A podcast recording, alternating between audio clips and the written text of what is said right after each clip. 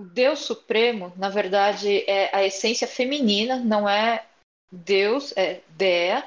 E quando você vê as preces que estão ali, quando elas não são chupinhadas da literatura hindu, é basicamente as preces cristãs com outras palavras. Você tinha esse grupo de mulheres que viviam numa espécie de convento, internato, fazendo joguinhos para Commodore 64, e eles tinham uma editora também. Era uma editora especializada em livros de sadomaso. A questão da, da persona, ela é muito presente. Você pode ter quantas personas você quiser, ela tinha algum contato com um grupo hippie muito maluco na Irlanda, que era a Comuna Atlantis. Existia um tipo de missa que elas, é, que elas participavam no Second Life, tá?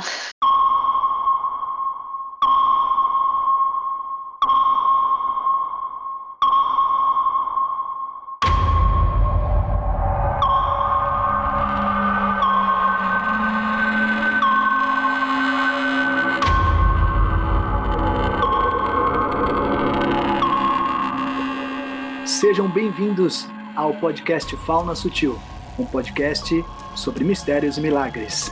E eu sou o Léo Luna, seu host. Estou aqui com ele, Stavro. Fala, galera. Isso, maravilha. Estou aqui também com, com o nosso mestre amado, Nagamatsu. E aí? Oi, gozaimasu. Que beleza, que beleza, Naga. e hoje nós vamos receber uma convidada especial para falar sobre um assunto que muita gente desconhece, poucos conhecem, tá no, no círculo do círculo do círculo secreto. Ela vai falar sobre as Aristations. Vamos receber aqui a Marina, a nossa Pikachu de laço do Twitter. Olá, tudo bem? Seja muito bem-vinda ao podcast, viu? Muito obrigada, gente. Espero não falar nenhuma grande besteira. Imagina. Vamos lá. Então, Marina, antes, antes da, gente, da gente começar, talvez uma pergunta que, que, sempre, que sempre role aí, né, para a gente saber, antes, para você conseguir entrar aí nessa, nessa questão das Aristations mesmo, rolou ou não rolou aquele beijinho no bode? Como é que é? brincadeira, brincadeira, brincadeira. Como é que é? Era só, era só uma curiosidade mórbida, entendeu? Ele tá, tá confundindo com a maçonaria aí. Ah, então, então não. Não, então não, isso, não aí tem... é, é, isso aí é só com você mesmo, cara. Foi só, fui enganado, fui tapeado. Cavou a própria cova. Não é possível. Agora, se a gente fosse classificar essa, essa, esse grupo, né? Eu não sei nem como é que a gente poderia chamar. É um grupo, é uma seita, é um, é um grupo de cosplay. Enfim, que, em, que, em que aspecto ele, elas estão sendo consideradas aí? As Aristations. Quando você olha, pesquisa a respeito delas na internet, é muito, é muito comum você ver elas classificadas naqueles é, grupos de Otherkin. São pessoas que não se é, identificam como pessoas, mas acreditam que eles sejam seres de algum outro tipo. Tem aquele grupo dos furries, sabe? É, tem uhum. gente que acha que é elfo, tem gente que acha que é demônio, tem gente que acha que é gato. As Aristations, elas acreditam que são uma raça alienígena que vem de um planeta que mora, que existe num, num plano um pouco mais sutil da existência. E assim, é, a princípio pode, pode parecer maluquice, vocês se perguntam, mas como diabos alguém é, entra nesse tipo de coisa a sério? Mas quando você é, participa, conversa com elas, além de serem pessoas extremamente amigáveis, a cosmologia delas é uma coisa muito sólida em relação ao que existe hoje na. Assim, amplamente para as pessoas, sabe? Então, é, é um, apesar de ser, digamos, um, vai, um fandom, vai, mas ainda assim oferece um ambiente psíquico, mental muito mais saudável do que se encontra hoje no, no mundo. Eu lembro quando eu li aquele livro do Mark Sedgwick, né, do Against the Modern World, e aí eles, eles tinham um capítulo sobre as Aristations, né, um capítulo pequenininho, que ele falava mais ou menos como que era e tal. Eu achei aquilo muito curioso, mas não dei muita atenção. Aí depois a, a Marine, ela me emprestou um livro das Aristations, né? Que é o livro da Alice Strange, que é o, o universo feminino. E eu li aquilo, eu fiquei chocado, porque o negócio era muito interessante. É, então, acho que vale a pena, inclusive, é, explicar um pouco como é que funciona, já que elas se consideram aliens, o que exatamente, como é a, a anatomia desses, desses aliens e como é, tipo, digamos, a sociedade delas, né? Para o pessoal não ficar muito perdido, porque realmente a Esteja é o cafundó dos cafundós da internet. Então, eu acho interessante isso, mas eu queria também ouvir falar sobre qual a sua experiência com isso, até onde você foi e como você começou a, ir, é, entrar em contato com essas pessoas. É, eu acho que depois desse podcast eu vou lançar um livro, então. Porque, olha.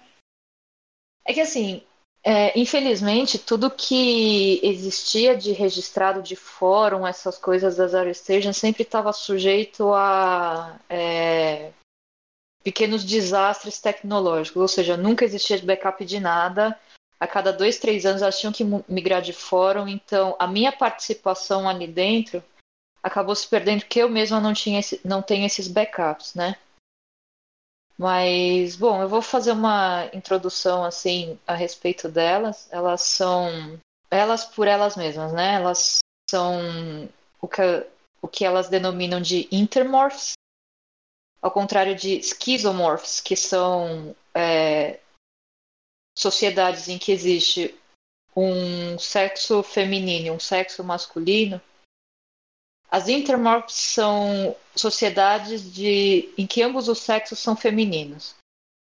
É, então, eram divididas em blondes e brunettes. É sério isso, tá?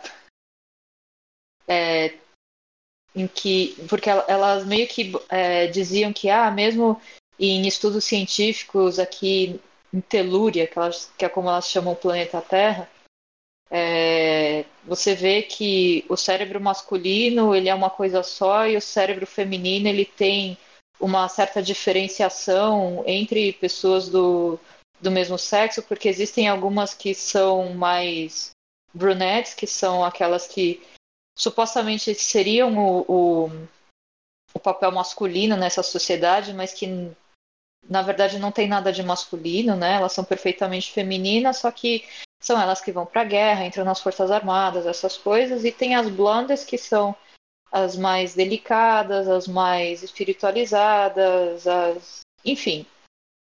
É, é, é mais ou menos isso que eu, eu acho também que não tem como você dizer numa sociedade que só existe um princípio feminino totalmente feminino sem ter essa balance, esse balanceamento mesmo no, numa sociedade igual a dela, sabe? São as tomboys e as patricinhas.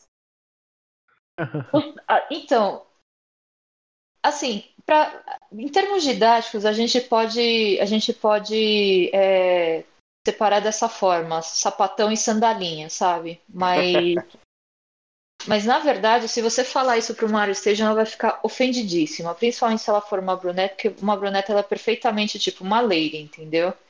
Se você for ver em relação às mulheres que tem, digamos, aqui na Terra, ela ainda assim seria uma espécie muito mais feminina. Só que tem mais força, é, é mais racional, é menos, é menos sentimentalista, sabe? É, digamos, é uma mulher menos mulher. Não sei se faz muito sentido isso.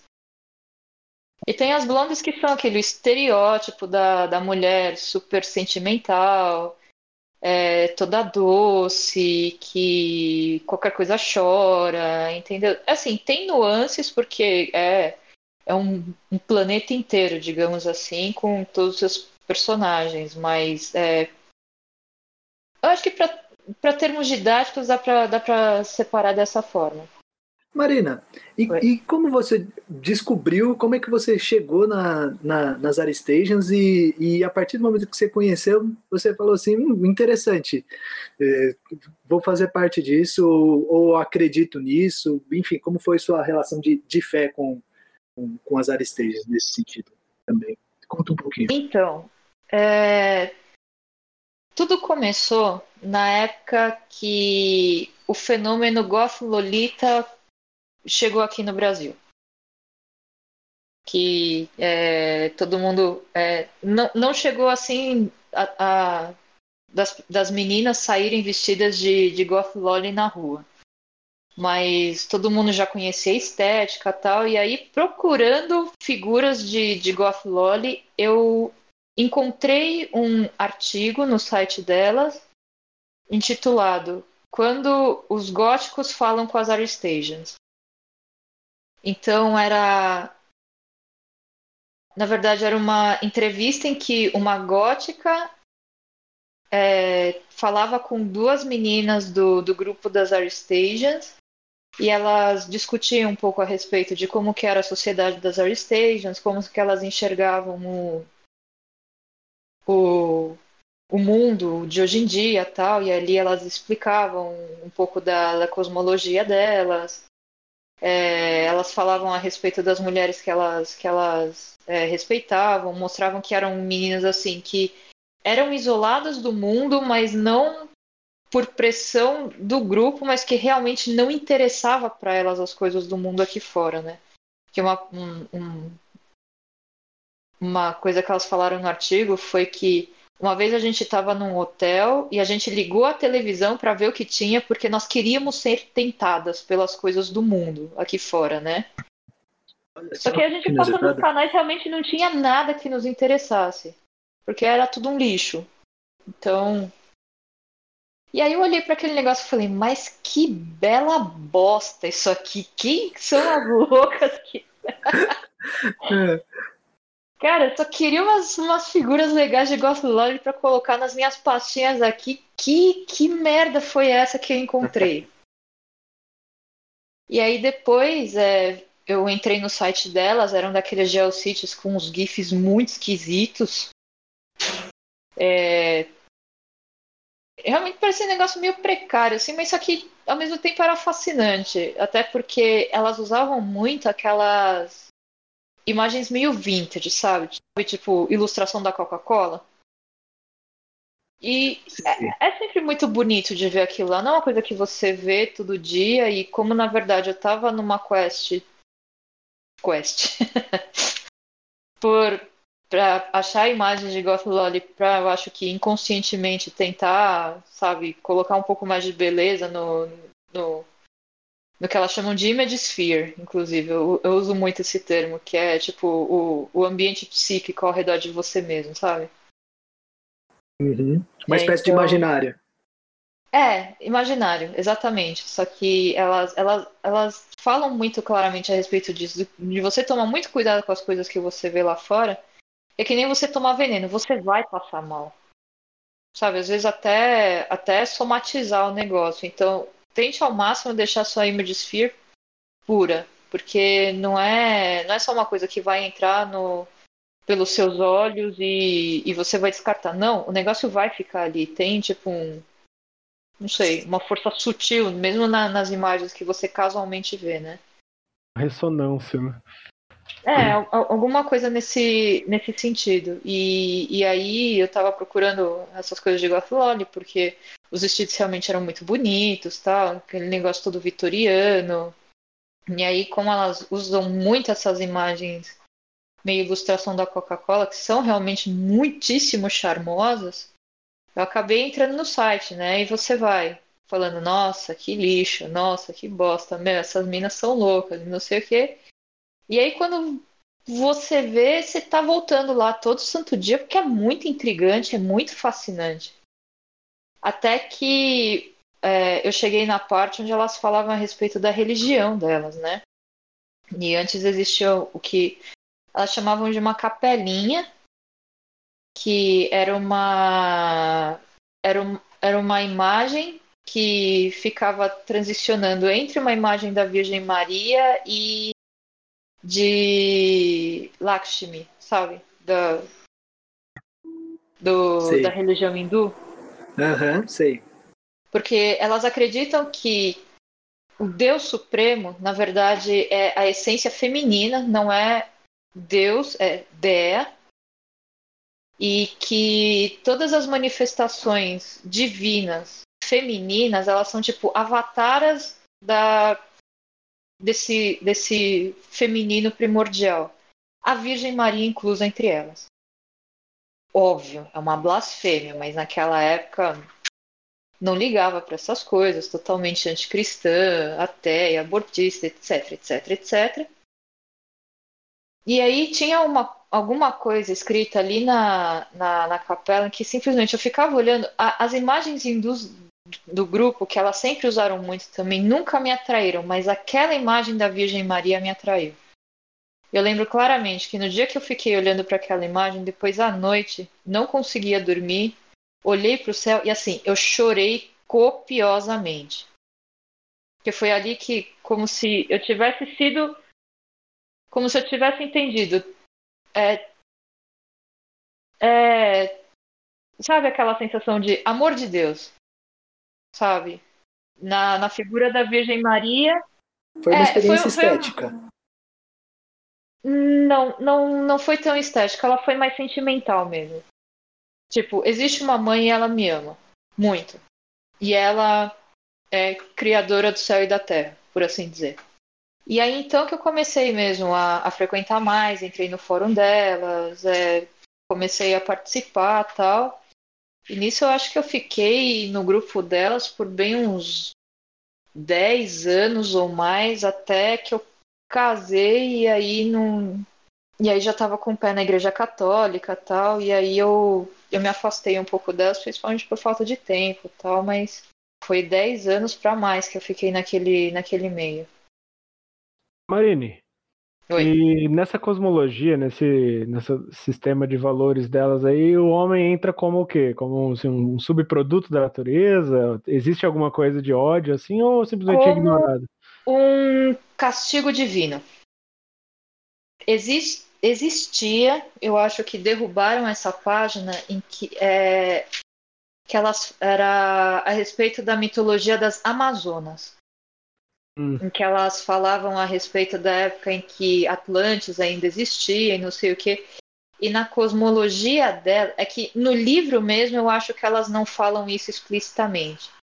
Mas principalmente entre as meninas que estão mais dentro do, do Inner Circle, é, a crença corrente é de que Deus, Dea, né, enviou os homens como um castigo. Entendi. Estranho isso, né? E nessa cosmologia, que, que nem o Nagamatsu falou que é uma coisa incrível e tá bem interessante, me parece ser muito profunda também. Existe alguma conexão com algumas outras? Tipo assim, dá para ver influências ali ou foi uma criação totalmente. Fortemente, autêntica? tanto que assim, eu emprestei dois livros pro, pro Nagamatsu. Uma foi o The Feminine Universe, em que elas é, fazem um, um, uma exposição de toda a cosmologia da, das Air Stations, e existe um que é considerado a Bíblia delas, que é The Gospel of Our Mother God. Esse é o, é o título mesmo. E quando você vê as preces que estão ali, quando elas não são chupinhadas da literatura hindu, é basicamente as preces cristãs com outras palavras para entender um pouquinho assim de onde que eles tiraram essa cosmologia, né? Vale entender que assim o grupo surgiu de um de um grupo de universitárias, né? Um grupo de estudos de universitárias que focavam bastante estudo em Bakoff, em Guénon, Kumaraswamy, essa turma toda, entendeu? Então, assim, os caras, eles. E então, mas... quando você começa a pegar a cosmologia delas, tem muita coisa de neoplatonismo ali no meio também, quando você fala com. Só que é tudo invertido, né? Então você tem esse Uno, que é um negócio feminino, e, e, assim, você vai meio que. Esse Uno ele vai se manifestando, e essas manifestações, conforme eles vão se aproximando assim, do, do nível mais relativo da realidade, ele vai cada vez se masculinizando mais, né? Então eles associam, eles fazem uma inversão entre o céu seria aquele céu celeste, luminoso. Tem bastante coisa dessa, dessa, dessa visão mais oriental mesmo mesmo, né? De, da, do princípio solar como uma coisa feminina, acolhedora, nutritiva e tudo mais, né? Aquela que nutre a vida, etc. E o princípio material, lunar, terrestre, uma coisa mais masculina, mais violenta e tudo mais. Então você tem essa ênfase nessa, nessa, uh, nesse aspecto simbólico, né? E é muito interessante porque você vê que uh, as teóricas das Air Stations elas estudaram muito isso, né?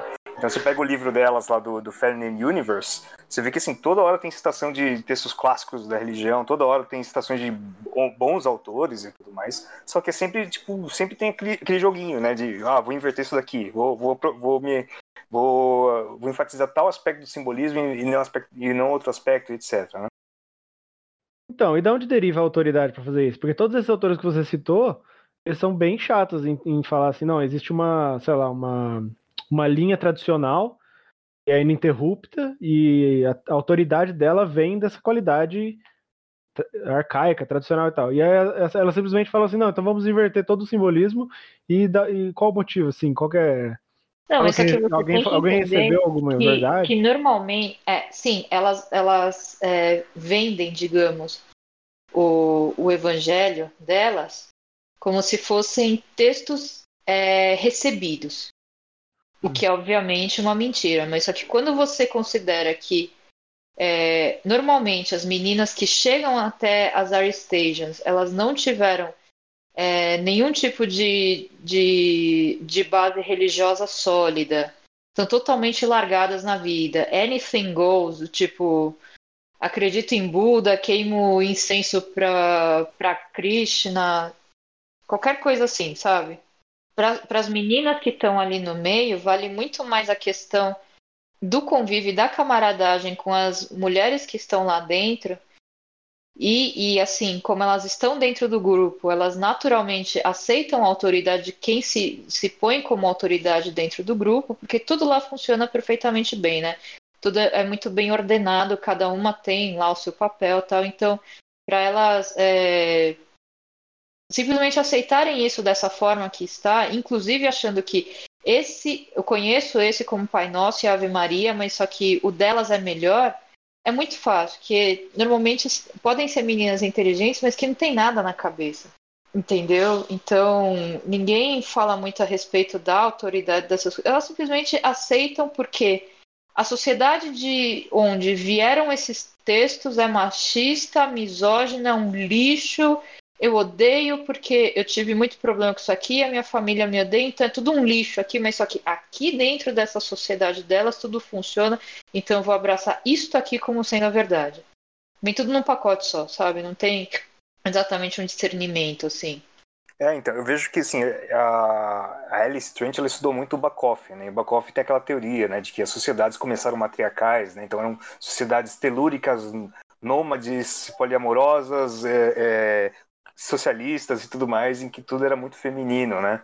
E aí depois você vai passando para uma outra fase que seria uma fase de mistérios, né, quitônicos e tudo mais, até que vira uma fase dionisíaca, né? Então você já tem essa distinção assim Dionísio meio que, né, dividindo as coisas, começando a diferenciar as sociedades, até que chega numa fase apolínea, que é a fase masculina. Então eu acho, né, que elas meio que derivam essa ideia de que ah não, é assim, vamos dizer, a cultura primordial, a, a, a, religião primordial seria esse matriarcado, essa coisa da deia e tudo mais, e na verdade é, é toda essa, essa ênfase no Deus masculino, celeste, etc., é, uma, é um desenvolvimento posterior. Né? Eu acho que eles pegam muito dessa coisa do Bakoff, né?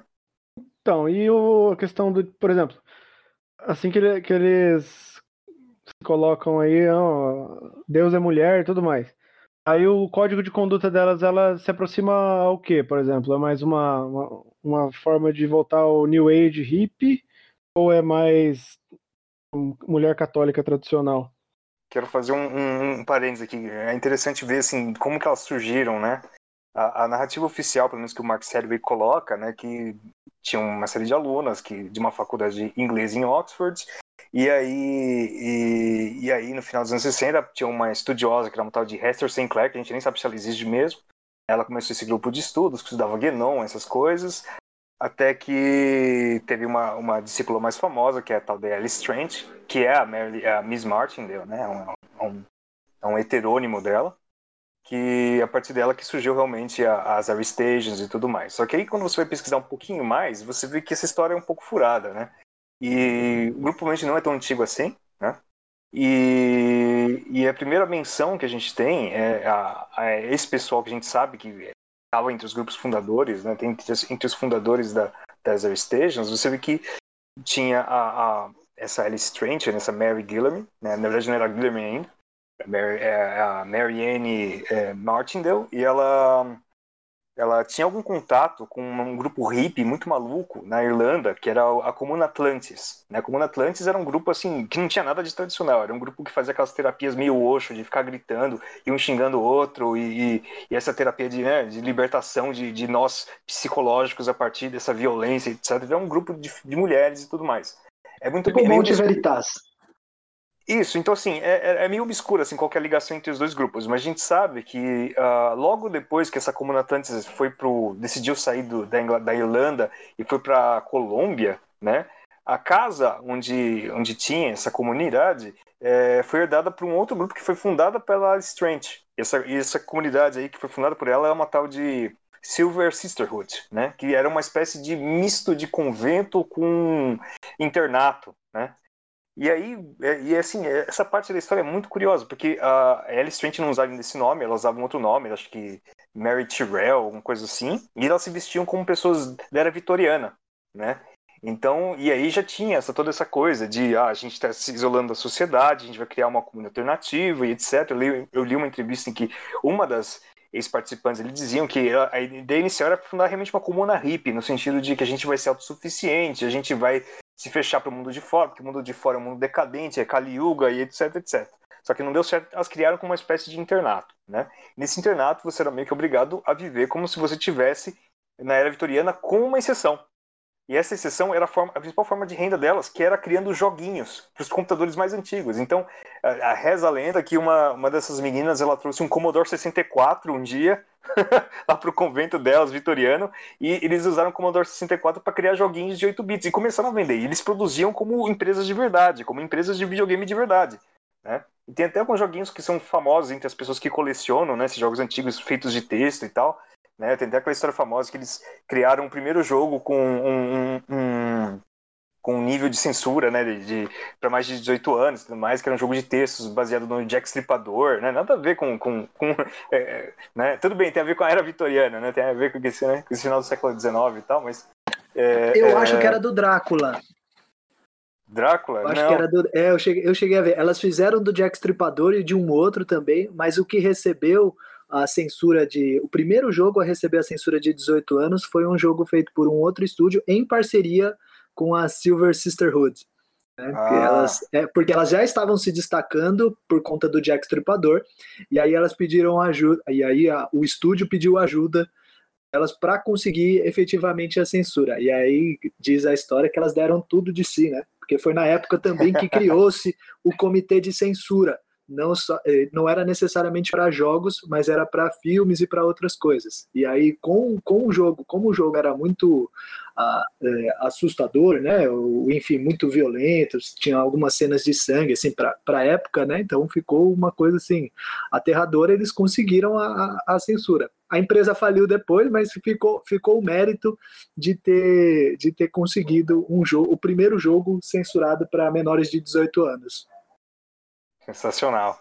E aí esse grupo, né, é, que era esse internato maluco que fazia esses joguinhos, né, nada a ver, eles, uh, eles, eles, uh, eles tinham uma editora também, né, então assim, você tinha esse grupo de mulheres que viviam numa espécie de convento, internato, fazendo joguinhos para Commodore 64, e eles tinham uma editora também, e era uma editora especializada em livros de sadomaso, né?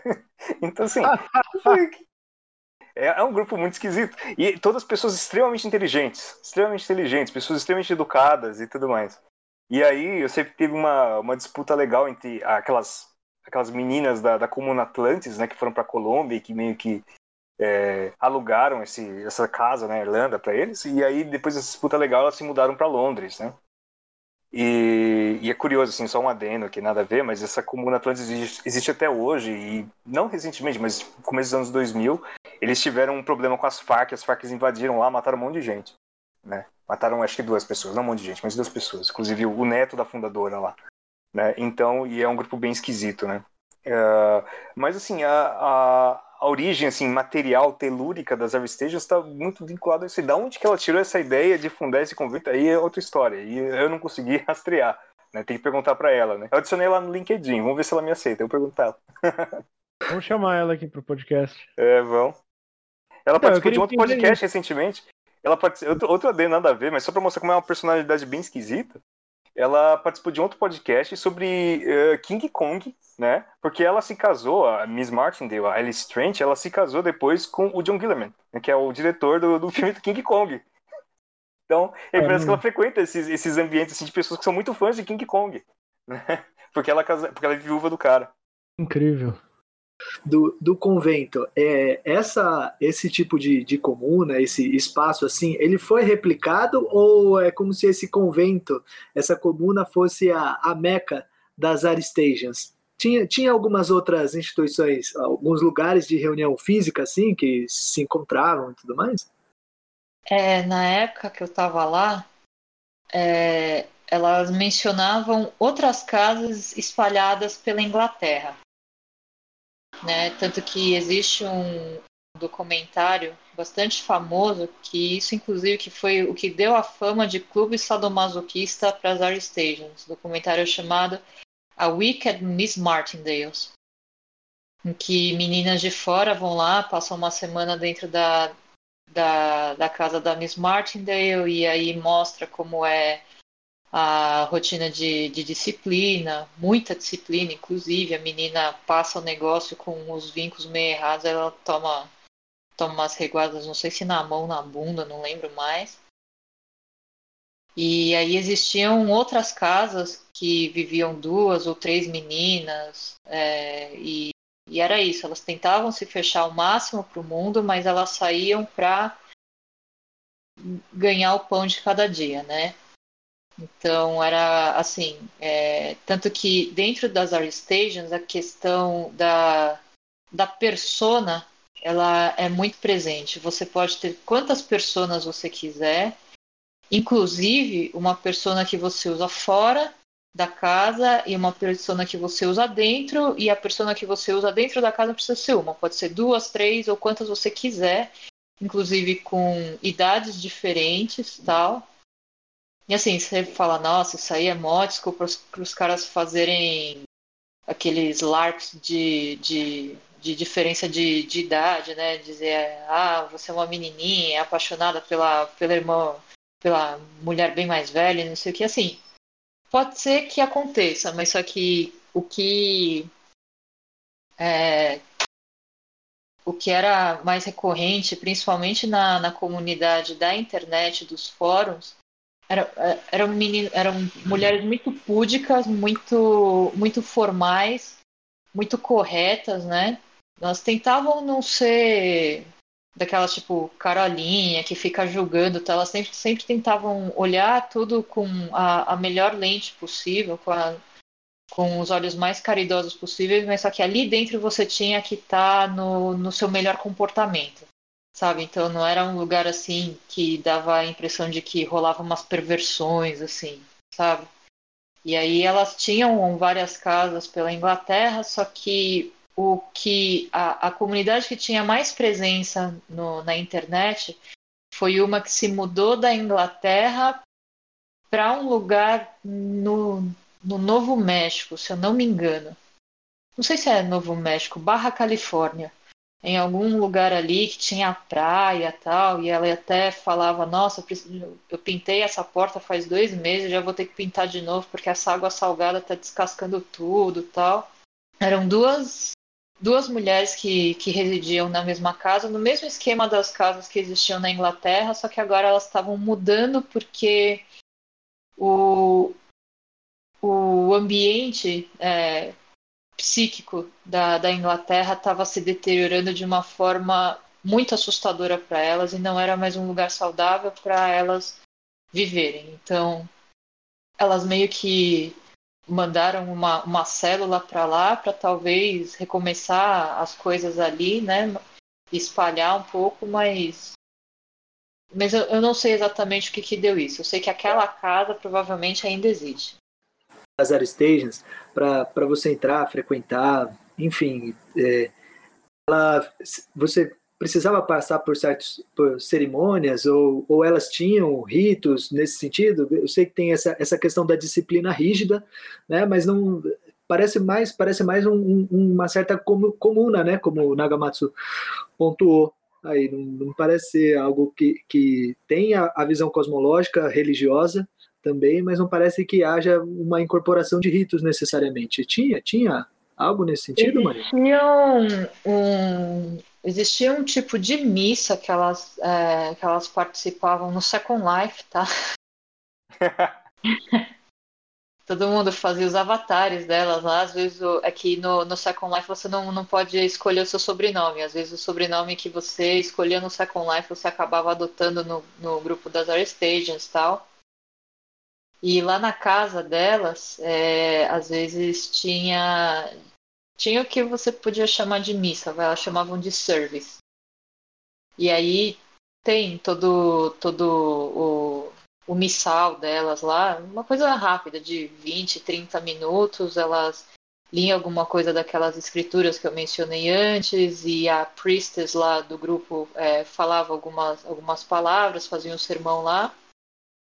Mas para você entrar, era simplesmente você criava um login, uma senha, entrava no fórum e dizia: Olá, estou aqui, gostaria muito de participar do grupo e muito bem, seja bem-vinda. A menos que fosse é, verificado que você era homem, aí você era expulso. Não tinha essa coisa de não binário na época, né? Não, e, me, e, mesmo assim elas não são da, elas não são idiotas, elas não são daquele tipo de que ah não, você se define como não, você é homem, fora. Sim, inclusive uma das críticas que fazem a as Air Stations é que elas são todas fascistas, reacionárias e coisas do tipo. Né? Tem até um artigo do The Guardian, né, que tenta meio que acabar com a reputação delas com base nisso, né? Elas falavam que eram fascistas de direita e não sei o que, e as Air Stations muito, tipo, esses labels que vocês colocam na gente são muito coisa de ralé telúrica mesmo. A gente transcendeu isso, a gente não tem satisfações para dar para vocês. E era muito bom justamente por isso. As meninas que estavam lá dentro, desculpe usar esse termo feio, mas elas se sentiam empoderadas justamente por causa disso. Meu, eu sou o que eu quiser e dane-se você. Eu não tenho que dar satisfações pra gente de fora, entendeu? Você é um ser inferior. Pra que, que eu tenho que me dar o trabalho de justificar o que eu faço para você? Você que se dane, sabe? E era maravilhoso isso. É, Naga falou do, um pouco do, das raízes, né? De, tentou rastrear um pouco essas as raízes é, intelectuais, né? E da, da onde tirar o Genon, enfim, essas outras questões. Muito, muito da, de, de várias outras é, coisas inusitadas, como, como as Aristations, surgiu dessas, dessas escolas tradicionalistas, né, Naga? Sim. Ele é. Isso é terreno fértil, né? ah, mas só que como eu, eu tinha mencionado para vocês antes, é, não só aquela imagem que que fazia a transição entre Lakshmi e a Virgem Maria foi o que, no final das contas, me levou até o catolicismo, mas esses nomes do Genon, do Koma, desculpa, eu me embolo para falar. Kumaraswamy, Shuon. A primeira vez que eu vi isso, sem, tipo assim, eu me achava numa bolha, nunca vou conseguir falar com ninguém a respeito disso aqui nesse lugar chamado Brasil. Até que no Facebook um velhinho começou a falar a respeito dessas coisas, eu falei. Ah. Mandei uma mensagem para ele, falei: "Nossa, nunca imaginei que eu fosse ver alguém falando sobre isso, a respeito desses caras aqui no Brasil e não sei o que adivinha qual era o nome desse velhinho. Senhor Olavo de Carvalho. The only one. The, The only, only one. one.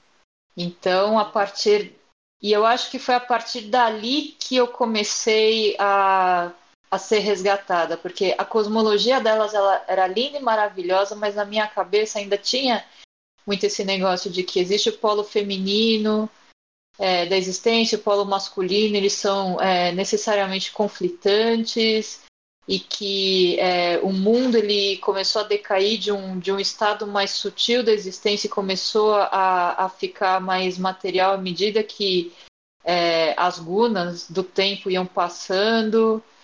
E, e isso é, foi foi assim é, verdade gravada na pedra durante bastante tempo.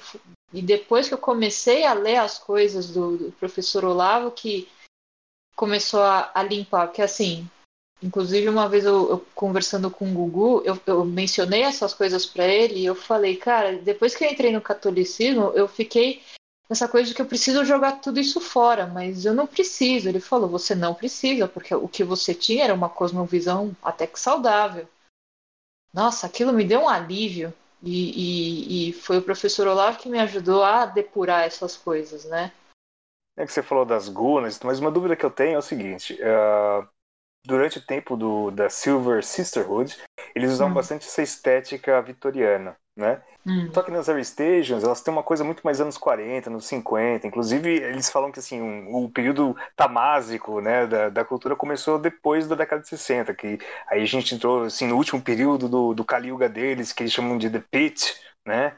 E, e como é. é. que funciona? Assim, como é que... Não, The Pit é, o, é como elas definem ah. o, o, é, assim, o planeta Terra pós eclipse. O eclipse ah. foi essa, essa, essa queda brusca que aconteceu na, na, na cultura, é, todo aquele negócio de é proibido proibir, é, os caras ripongas, liberação sexual, essas coisas, isso é o que elas chamam de eclipse.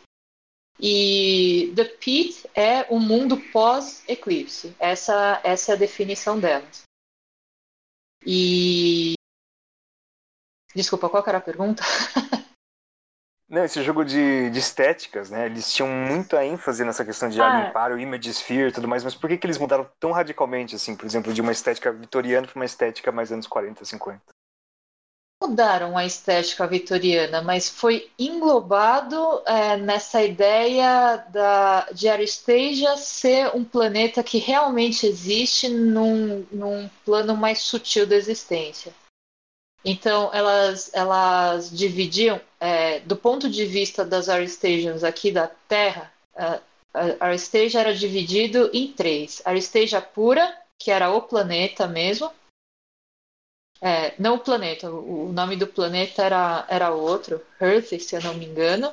Aristasia pura é como elas definiam o, o mundo delas nesse, nesse planeta é, Aristation Telúria, que era a presença física da, das Aristations aqui no, no, no, planeta Terra, como exiladas né, do, do planeta original delas, e Aristasia in Electrospace, que elas é, entendiam como a internet como um espaço psíquico em que a presença das Aristasias era uma coisa real, então era, era um território delas também. Quando você vê na geografia da, do, do planeta das Stations, é, é dividido em, em estados que cada uma tem a, a sua rainha e todas elas estão sob é, na hierarquia elas estão abaixo da imperatriz.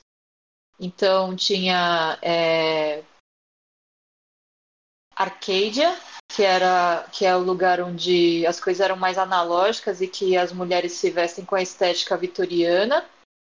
Acho que Vintes, que é a região onde as, as mulheres se vestiam mais que nem aquelas aquelas meninas do, dos anos 20.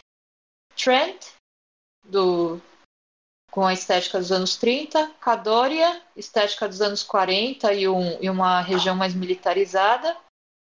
Quiriné, que é uma, uma região em que as meninas são mais aqueles, aqueles vestidos largos dos anos 50.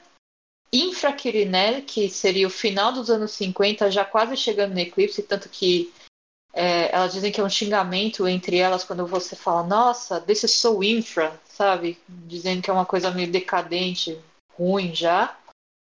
E tem Novaria, que é o, o negócio já totalmente tecnológico, em que é, inclusive elas mencionam que existe uma uma uma é, fronteira ali em que tem uma parte do planeta em que elas podem até andar de tapete voador, mas chegou em Novária, o tapete voador ele começa a perder altitude, porque entra no, no território tecnológico, em que, por incrível que pareça, elas se vestem como goth lollies.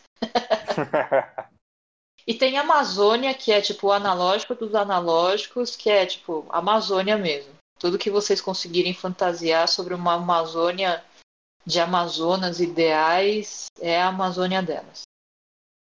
Então tudo foi foi é, tudo foi fagocitado assim, entendeu? Elas elas criaram esse mundo. É óbvio que quando você olha assim tipo meu, elas são doidas de pedra, né? Mas é, quando quando elas explicavam é, como que eu vou dizer a, a, a metafísica por trás disso aí, elas inclusive faziam é, associações entre esses lugares, os seus números e os seus anjos guardiões, que são sete, que é, é, bem gnóstico o negócio. Tanto que naquela época eu sabia tudo de cor, mas eu acho que eu já purguei essa parte. Mas ainda existe na, na internet sites a respeito das Stations que eles explicam essa essa metafísica dos números, do 5. Eu, eu, lembro muito do 5, que era Quirinelli, que era é, relacionado com Vênus, que era o, o anjo.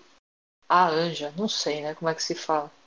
É, Sai Sushuri, que é o, o anjo do amor. E aí elas até. Foi aí que eu vi um negócio muito, muito impressionante, que era é, quando você olha a trajetória que Vênus faz do ponto de vista da Terra. E aí tá lá, quando você vê no final das contas, Vênus ela forma tipo uma estrela de cinco pontas no céu. A gente ficou meio. Oh! e, e é aí que a gente vê que tem todas essas coisas da. Foi aí que a gente entendeu que as coisas da existência elas não têm muito acidente, sabe? Tudo tem, tem um, um, um símbolo e um, e um, motivo de ser por trás, e, é, e foi isso que me segurou no grupo delas por tanto tempo. Que a metafísica delas era um negócio que, para quem, quem era jeca, não sabia nada, é assim, é caviar, entendeu? Incrível. Eu acho interessante isso. Acho que até comentei com você, Marina, que assim, é, por mais que seja maluco, assim, de certo ponto, de certo, é, certa perspectiva, toda essa noção das Zero ainda assim a visão delas, a explicação que elas fazem do que são símbolos, de como a realidade se comporta, é, é, é, assim toda essa é, toda essa questão essa questão da, da, filosofia clássica mesmo que elas absorvem né de Platão Aristóteles etc já coloca já insere as Aristides dentro de uma realidade muito mais real do que muita gente aí que é toda metida Exatamente. A, a cientificista e, e, e né por isso que as garotas que entram lá, elas costumam, a menos que elas rejeitem a priori o negócio, já na, na parte tipo do artigo das góticas, com imagem de goth lore, não sei o quê, quem vai rejeitar essas coisas, rejeita logo no começo. Uma vez que você entra, o que você tem ali é tão melhor e tão superior ao que você normalmente tem aqui na Terra em geral, que você fica entendeu? E você quer é, e você quer mergulhar cada vez mais fundo nessas coisas, porque assim aquilo responde a uma, a uma ânsia natural das pessoas é, por religião e, e aquilo lá, vamos dizer assim, toda todo esse estudo faziam muito estudo do simbolismo, estudo da, da indumentária, estudo das linguagens, elas, elas eram muito ligadas às linguagens orientais, porque é, principalmente o chinês, elas consideravam como sendo uma língua sagrada, toda cheia de símbolos, que nem o. o é, como que era o nome daquela língua que veio antes do. Da, os textos hindus, eles, eles foram. Sânscrito, isso, obrigada. E, e elas tinham muito interesse nessas coisas é, da, da linguagem, porque elas viam é, a, a raiz da, da das palavras e elas entendiam como sendo quanto mais para trás você for, mais perto da língua dos anjos você chega, sabe? Então, quando você olha para tudo isso, tudo tem ordem, tudo tem sentido, então é muito difícil você olhar para o mundo e dizer isso aqui é melhor do que eu tenho aqui dentro. Entendeu?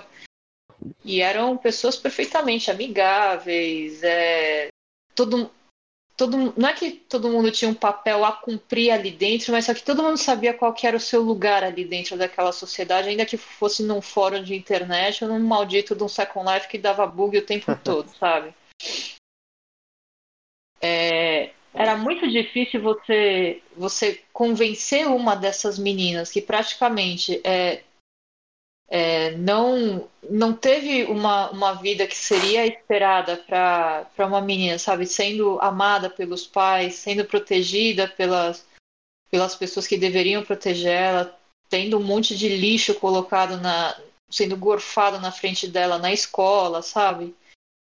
Então, quando você vê é, uma menina dessas que ela não abraça essas coisas, rejeita e se sente isolada no mundo, quando você dá uma coisa dessas para ela ela vai engolir o prato como se fosse um mendigo faminto, entendeu? E ela vai continuar ali mais e mais e mais, porque é só ali que ela acha essas coisas. E uma vez que você inocula na cabeça dela que a, a existência de, de sociedades esquizomorfas, elas são basicamente feitas para conflitos e as intermorphs são feitas para tipo complementar uma outra, ela começa a rejeitar as próprias bases da, da realidade, tipo, automaticamente, entendeu? E para você depois faz, é, limpar isso da cabeça dela é uma coisa muito difícil. Você realmente precisa ter, tipo, um Olavo de Carvalho, um Gugu, um Padre Paulo Ricardo para te colocar na, na, na linha assim e, e, e te mostrar o, o que é bom e o que é ruim, entendeu? Experimentar de tudo e ficar com o que é bom. E, e são muito poucas as pessoas que fazem isso. E elas têm muito pouco contato com essas coisas. Que às vezes elas, elas às vezes você ouve as histórias assim reais da vida real dessas meninas. Você fala, mas é lógico que elas estão aqui agora. Na verdade, foi uma foi uma misericórdia divina elas estarem aqui, porque elas viviam um inferno na Terra entendeu? E tem que entender, o, o, a, o coração de uma mulher é uma coisa muito mais sensível a essas coisas, e quando é, ela não abraça essas coisas por, por uma providência divina, sabe, não, não embaranga, não, não, não abraça as ideologias correntes, ou fica revoltada e, e vira uma puta rampeira mesmo, sabe? Quando ela resiste a todas essas coisas, mas e, é, e meio que sabe, eu não posso dizer que não foi Deus que colocou essas coisas no caminho delas para elas terem um refúgio. Até porque, tipo, eu também, eu, eu vim pro catolicismo porque eu passei por elas. Passei 10 anos com elas, inclusive. É, então, é uma coisa que eu acho interessante que a, a crítica que elas fazem ao, ao mundo moderno é, é, aquela crítica que a gente gosta, né, nesses autores, né? Então, assim, é uma coisa muito, é, é, muito evidente, né? Eu acho que fica meio explícito, né, de como o mundo ele tá meio carcomido, né? E elas dão uma linguagem, dão uma linguagem metafísica que explica o porquê que o mundo tá carcomido, né? Ainda que tenha seus, né, essas armadilhas ali no meio, eu imagino que uma pessoa que está lá confusa, num, num, mundo completamente caótico, né? Que você não sabe muito bem o que está acontecendo. E de repente te dão assim de bandeja um, um, algum aparato é, filosófico que é bem claro e que explica muito bem, isso é muito atraente. É, eu, eu nunca entrei em nenhuma seita nem nada, mas eu lembro nitidamente que eu fui criado como espírita, e aí quando eu li The Hermetic Tradition, do Evola, que nem, nem se propunha ser um, um livro fundador de nada, assim, era só um, tipo um um handbook assim para você ler alguns símbolos herméticos. Aquilo ali fez tanto sentido que eu larguei tudo e falei, agora eu, eu acredito no hermetismo, sabe? E aí, óbvio, aquilo ali foi suplantado depois, mas eu acho que quando você vê uma coisa que é tão redondinha e que explica a realidade de uma maneira tão confluente, que todas as peças, peças se encaixam, você sente atentado a pular ali e falar, meu, isso aqui é verdade. Eu tive essa experiência com o Mirceliade, né? Eu vim, assim, de um ateísmo bem forte, assim, desde criancinha mesmo, bem, eu era bem chato mesmo, assim, de, sei lá, me levarem pra igreja e fingir que eu tava é, possuído só pra irritar as pessoas e tal, era bem chato, desde criancinha. Que capetinha, hein? é, é, eu lembro que eu fiz uma excursão pra escola, e aí a gente passou por uma igreja lá, né, nem lembro onde que era, não sei se era Minas e tal, aí eu teve que, ah! só pra irritar mesmo, assim, era criança. Aí a minha professora veio brigar comigo, assim, ah, não sei o que, acho que Deus gosta. Falei, Deus não existe, né? Eu era bem chato, assim, insuportável. E aí eu comecei a ler filosofia, comecei a ler Nietzsche por causa do Anticristo, né? Então, assim, era essa minha... eu não entendia nada, evidentemente, mas achava legal nessa coisa, tipo, eu sou fodão e tal. E aí eu lembro que eu li um, por acaso, é, uh, eu estava lendo o blog do Claudio Piano, e ele recomenda, ele estava falando de Nietzsche, e aí ele recomendou um livro do Mircea Eliade, que foi o Mito do Eterno Retorno. E o Mito do Eterno Retorno não tem nada a ver com o Eterno Retorno do Nietzsche, né? Mas eu achei que tinha a ver e comprei o livro. E aquilo foi um soco na minha cara, né? Porque primeiro eu descobri que tinham padrões, né, culturais que aconteciam e no final ele falava que, ó, muito disso que a gente acha que é uma coisa moderna, né, que a gente nós somos homens científicos, mas não tem nada a ver, isso é só uma reprodução secular de vários padrões que acontecem na cultura. Isso foi um soco na minha cara, né? Então, assim, eu imagino que, que a experiência que as Air Stations têm, lendo essas coisas, é uma coisa um pouco parecida com isso que eu senti também. De ver que, de repente, tem, um, um, tem uma realidade aqui muito maior, muito mais interessante, e que aquilo que a gente acha que é real é, é só um pedacinho minúsculo. Né? Então, você tem essa, essa, essa experiência, né? esse, esse, esse espanto, né? Mas o, o, Naga, tanto a sua experiência quanto a do Stavro, que vocês relataram aqui, elas me parecem um pouco do contrário com o que aconteceu com a Marina. Porque enquanto a experiência de vocês libertou vocês de, uma, de, uma, de, de um passado, né, a, a da Marina a, é, trouxe ela, né, ou, ou, colocou, ou instalou ela num outro lugar. Então, é, é essa, essa conversa simbólica e, e tradicionalista né, da, da visão das Aristagens, por exemplo, foi o que fez com que a Marina ficasse. É, então... É, eu acho que não é tão diferente assim, porque, por exemplo, no Stavro ele virou, né, ele começou, virou um emertista. É, emertista, né? Emertista. E eu, eu, eu não virei católico logo de cara, né? Eu comecei Isso. a ler tudo quanto era maluquice que me aparecia na frente, né? E, e, embora não tenha entrado em nenhuma seita específica, eu me, assim, enveredei para tudo quanto era maluquice ali no meio? E, e só depois que eu virei católico, né? Demorei um tempinho para virar católico. Né? Mas embora eu não tenha entrado em nenhuma outra religião, nenhuma outra seita, eu fiquei um bom tempo semi-desnorteado, né? Mais norteado do que antes, mas ainda assim sabe muito bem a que me pegar, né? Peregrinando, né? Também é. tem, que, tem que ver que muito desses negócios aí, principalmente nas Aristejas, por se tratar de um grupo de mulheres, elas, elas supriam é, três necessidades fundamentais que as mulheres têm, que é de serem acolhidas, de, ser, de terem a, uma religião que, que dê ordem para a realidade que elas vivem, dê um sentido para as coisas. E outra coisa fundamental que pouca gente entende é que aquela comunidade estimulava intelectualmente as mulheres que estavam lá dentro de uma forma formidável é, não era tudo dado. Tá? Tinha ali a, a cosmologia tal, mas só que elas nunca se fecharam para o debate nem para o estudo da, das coisas tradicionais e todo mundo era convidada a, a participar da discussão. Você poderia dar qualquer tipo de contribuição que você desse lá, por algum motivo você nunca falava nenhuma besteira lá porque elas, elas tratavam todas as questões que eram levantadas, todos os comentários com tanta caridade que tudo que você falava se aproveitava. Mesmo que parecesse uma grande besteira, as, principalmente as mais velhas ali, elas sabiam é, é, trans, transmutar aquilo ou numa coisa. É, tirar o que tinha de melhor no, no, no comentário que você fez, ou transformar aquilo numa questão maior, ou mostrar que no fundo aquela aquela coisa não era tão, tão idiota quanto poderia parecer. Então, assim, todas elas, elas se sentiam muito. É, valorizada, eu acho que não é o termo, também, mas é, é uma coisa que, assim, estimulava elas de uma forma que dava para ver que muita gente ali dentro ficava mais inteligente à medida que participava da comunidade. Sabe? Então, é, apesar do, do pressuposto de Aristeja ser uma maluquice assim, quando você tá lá dentro, você começa a duvidar. Você fala, não parece ser tão maluquice assim. Se elas, se elas chegam nesse, nesse nível aqui, algum fundo de verdade, isso aqui que elas estão falando deve ter.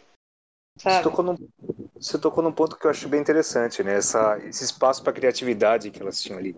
Né? Tem aquela história, né, de que ah, eles estavam lá naquele pseudo convento internato, barra internato lá na Irlanda, de repente uma delas chegou com um Commodore 64 e falou, olha, existe esse negócio chamado computador, ele é muito legal e a gente pode fazer joguinhos com ele. E aí, de repente, elas se transformaram em pessoas que faziam joguinhos e vendiam comercialmente isso.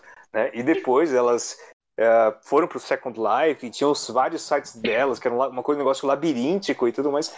Eu acho isso muito atraente no sentido de que é, eu, eu, tenho interesse por tecnologia também. Eu acho muito interessante como que elas usavam assim, esses escapes virtuais como também um plano de existência, né? um plano de um espaço criativo. Né? Não, então, porque tudo, apesar de, assim, saber que culturalmente é, a coisa estava muito decaída, no que se referia a objetos, a estudos, ciência, essas coisas, elas não falavam a priori que ah, isso aqui é ruim, sabe? Não, elas olhavam, estudavam e diziam, não, isso aqui dá para usar. A gente evita essas coisas ruins, mas só que isso aqui dá para usar sim. Sabe? E às vezes elas tinham que colocar uma lente ali que meio que é, editava mentalmente o, os homens que porventura existissem lá, sabe? Isso era um, era um mecanismo mental delas, mas só que tudo elas aproveitavam. Nada elas rejeitavam a princípio.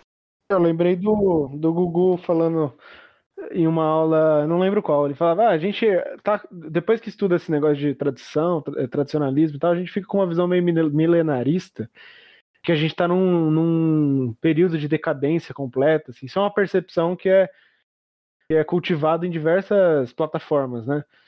Só que hum. ele fala, meu, pô, a gente tá numa época em que todo mundo tem acesso a bibliotecas enormes de qualquer lugar eu consigo dar aula aqui na Romênia e vocês ah, ouvirem do Brasil. Eu, eu vejo isso com otimismo. Aí mudou minha cabeça, eu falei, pô, verdade, né? E eu achei até interessante as Zero Stages, tá? Pessoas que se vestem como se fosse da época vitoriana, mas é, então a, a, veia do negócio é um fórum de internet, né? É, pra gente que, que tá aqui fora, tanto que é, isso foi o que foi denominado Operation Bridgehead, que teoricamente foram ordens vindas daquele planeta para as exiladas que estavam aqui na Terra, em que ia ter uma reformulação total da coisa e que assim a presença ia ser majoritariamente na internet, que elas iam buscar mais exiles e que o melhor meio para fazer isso era a presença na internet sabe? Então, é... elas sempre tiveram uma, uma relação muito boa com tecnologia, tanto que tinha uma época que, o que que era? Elas ficavam jogando Star Ocean online no Nintendo DS, e aí elas ficavam falando de como foi o negócio, ficava, putz, meu, nossa, que maravilha, eu só tenho negócio pirata que eu não tenho dinheiro para comprar original, então... Meu, mas só que era bizarro do tipo, elas, elas, elas gostavam muito de videogame, só que elas chamavam Super Mario de Super Maria. Tipo, na cabeça delas apagava aquele enorme bigode italiano lá. E elas eram viciadas na Princesa Peach, elas adoravam bonecas japonesas. Só que aí o problema é que depois desse negócio chamado Operation Bridgehead, o negócio começou a desandar um pouco e só sobrou a cultura meio de Wiabula. Então, de repente, come elas, elas começavam a falar sobre simbolismo que existia em principalmente animes shoujo, que nem essa de Garotas Mágicas, né? Precure, elas gostavam muito. Assim, agora eu tô assistindo Precure com a minha filha e tá insuportável, porque é retardado aquele desenho. Mas quando elas explicavam a respeito de todo, todo o simbolismo que estava por trás, meu, você ficava com a boquinha aberta, porque era fenomenal a interpretação que elas faziam. Sabe, elas realmente têm um. um elas têm interiorizado nelas esse, essa, essa visão de, de enxergar o símbolo de todas as coisas que você ficava maravilhado. Sabe, mesmo sendo um, um desenho retardado que nem Precure são umas garotas mágicas que falam alto lá, tem umas, uns bubblegum pop e, e tem aqueles negócios todo, todo bem de menininha pequenininha, não, porque a amizade, as brigas dela chamam uma de feia, outra de bobo, sabe? Mas ainda assim elas conseguiam extrair tanta riqueza daquilo que você ficava, nossa, eu sou um jegue mesmo, né? Jamais que eu enxergaria uma coisa tão valiosa num desenho idiota desse. Só que aí isso começou a dominar o, o fórum e basicamente elas se transformaram num grupo de, de weeaboos, só que intelectualmente superiores, entendeu? O que que virou hoje? que, que existe hoje delas? Eu tentei entrar no fórum delas novamente esse mês, ele não estava mais lá. Não sei se é, foi uma dessas coisas cíclicas que o, as, as páginas da internet delas simplesmente somem. Não sei se a, a, a comunidade foi dissolvida. Mas assim, a página principal delas, inclusive elas, elas trocaram de nome. Elas não. Esse grupo dessas meninas mais fãs de anime aí, que virou, é, elas elas trocaram de nome, elas deixaram de ser Aristasia com a, a, a desculpa de é, se dissociarem daquela, daquela imagem de grupo de sadomasoquismo e elas começaram a se, a se denominar Keloranians, que são as, as filhas da harmonia dourada. Uma coisa assim, da, da harmonia brilhante. Enfim, elas gostam muito desse, desse, dessas nomenclaturas super ah, cheias de luzes, que remetem a, a, coisas divinas, superiores e não sei o que, mas aqui é, é meio. É um negócio meio forçado, mas para quem tá lá dentro, e, e isso é, é, é, todo o mundo que elas têm, é, é bem mais saudável do que o cinismo que tem aqui fora, sabe? Mas eu, eu tentei, inclusive é, recuperar a minha conta que eu tinha lá, mas assim, perdi totalmente, o fórum não tá mais lá e enfim, né, é triste, porque tinha muita, muitas, muitas discussões valiosas que tinham ali e a maioria se perdeu. E no auge, quantas pessoas tinham ali, frequentavam os fóruns e tal? Nunca foi, nunca foi muita gente, viu? Mas é, tinha uma época que por ser um negócio tão, tão dos cafundós da internet, a gente tinha uma época que recebia três a quatro meninas novas por semana. Quase todo dia entrava uma menina nova. Não necessariamente elas ficavam, uma pequena porcentagem era homem querendo, sabe, é, encher o saco. Mas é, dessas, sei lá, uma média de umas 20 meninas que entravam por mês, duas sempre ficavam assim. É, elas, elas, elas persistiam até o final e, e elas iam, sabe, tipo, elas cresciam muito rápido dentro da, da, da comunidade, elas abraçavam mesmo, sabe? Tanto que teve uma lá que ela começou, tipo, eu até ficava meio assim, porque eu achava a menina muito burra, sabe? Ela falava umas coisas que eu falava, nossa, vou ficar quieta só pra não ofender, né?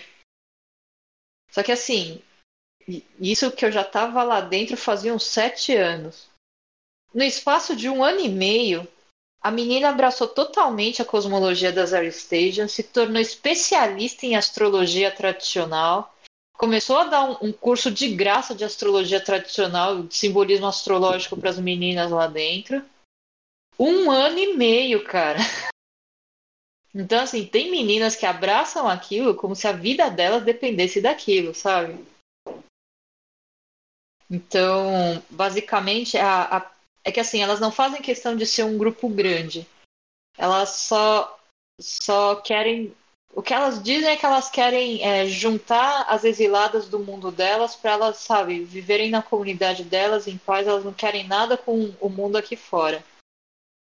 Então sempre acontecia delas encontrarem essas meninas e o pior, esse que é o fenômeno mais intrigante e estranho dessas meninas, que parece que realmente elas é, é, compartilham de uma memória comum de quando elas viviam no, no outro planeta.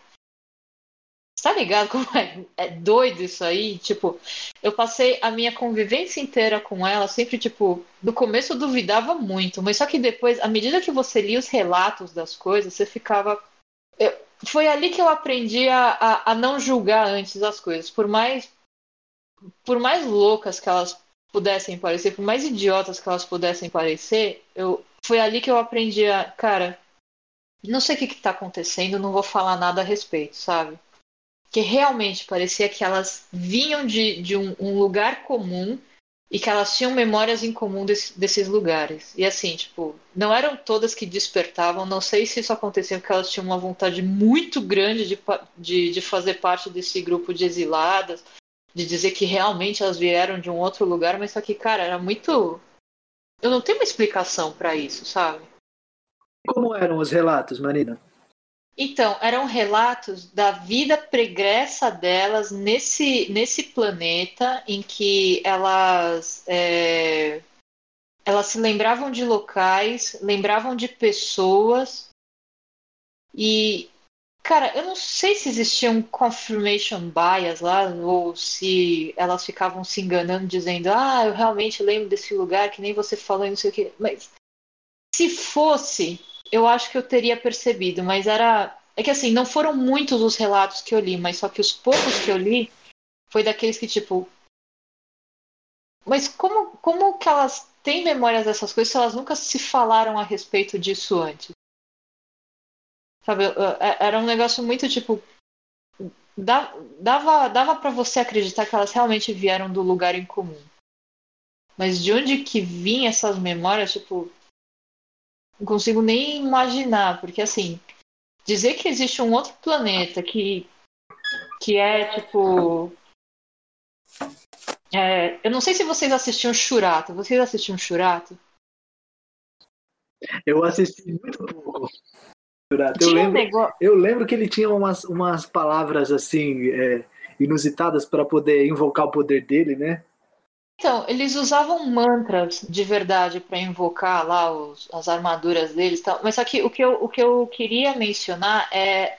Eu não sei se vocês lembram daquele paralelo que eles faziam entre o planeta Terra e aquela Terra lá, meio de deuses hindus, de onde, de onde vi, onde o, para onde o Shurato foi enviado tal que existia um paralelo, que o que acontecesse na Terra acontecia naquele outro mundo e vice-versa, como se eles fossem, tipo, é, mundos siameses.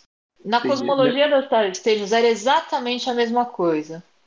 É, você não podia dizer que de, é, no espaço os dois planetas ocupassem o mesmo espaço, um num, num plano mais material e outro num plano mais mais sutil, mas só que elas, elas tinham essa noção de que o, o planeta delas era, era, um, era um siamês do planeta Terra e muitas das coisas que aconteciam no éter, assim, digamos, afetavam os dois.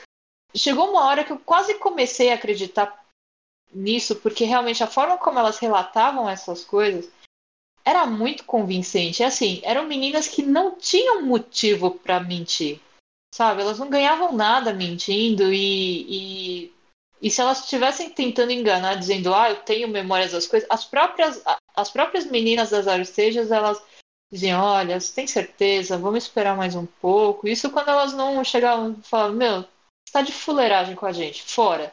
Eu, eu, eu, realmente não entendo. Nessa, nessa parte da, da, das memórias das exiladas dela, eu realmente ficava com os dois pés atrás, mas eu só observava, tipo, eu não tinha condições de de palpitar nada, porque era uma coisa surpreendente que estava acontecendo na minha frente, eu não fazia ideia de como que aquilo acontecia. Sabe, será que realmente elas, elas, sei lá, elas fazem alguma projeção astral, elas se encontram em algum lugar e, e aquilo elas absorvem, sabe, e, e acaba se tornando uma memória comum? É uma alucinação coletiva? É um demônio soprando alguma coisa na orelha delas? Ou será que é tudo uma conspiração para me enganar, entendeu?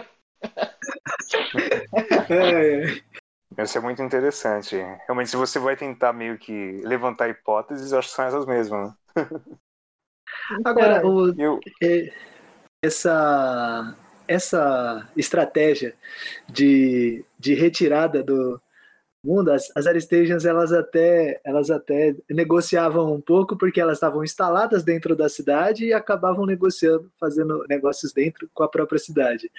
O que já no, o que a gente vê normalmente são comunidades que se afastam e tentam se manter autossustentáveis.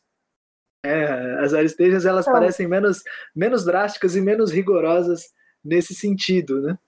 É, nesse sentido, elas não são exatamente uma seita, né? Porque elas deixam qualquer pessoa entrar, não tem ritos de iniciação.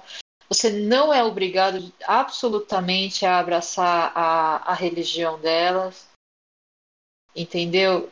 Mas, então seria meio que tipo um fandom de Other Kings, mas considerando que é, a, a cosmovisão delas era uma coisa tão bem integrada e tão ordeira que dificilmente as meninas que estavam lá dentro, assim, 80% se convertia para a religião delas. É aquilo que você disse, Então, né? não Essa, essa visão simbólica, ela, ela vai ganhando peso à medida que você vai é, experimentando essa realidade, né? É, eu acho que seria, tipo, meio que análogo à experiência do Olavo com a, com a do Chuon, né? Que ele fala que, pô, o cara era um sujeito brilhante, né? Você começava a falar, você ficava de boca aberta, mas aí você vai ver o que ele tá fazendo na vida real, são coisas esquisitas. Então, ali dentro da, da comunidade, elas raramente mostravam o próprio rosto porque elas é, respeitavam muito a privacidade das personas. Né? Então, não é porque é uma só pessoa que tem todas essas personas que você tem que associar necessariamente esse rosto àquela persona. Dentro do, da internet, cada uma era sua pessoa própria. E era tratada como tal. Acho curioso É. essa questão da, Hum. da persona, porque a, a própria face pública das, das que é a Miss Martin, ela, sou- ela usava vários nomes, né? Então, quando ela escrevia livros de sadomasoquismo, ela era Regina Snow. Quando ela aparecia Uhum. na TV, ela era Miss Martindale.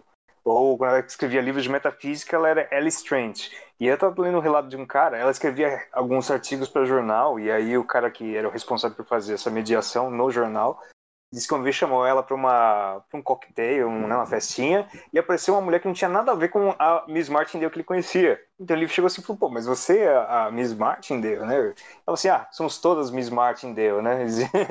no sentido de que existia essa questão esquisita, né? De, de, de você ter várias pessoas diferentes e cada uma, né?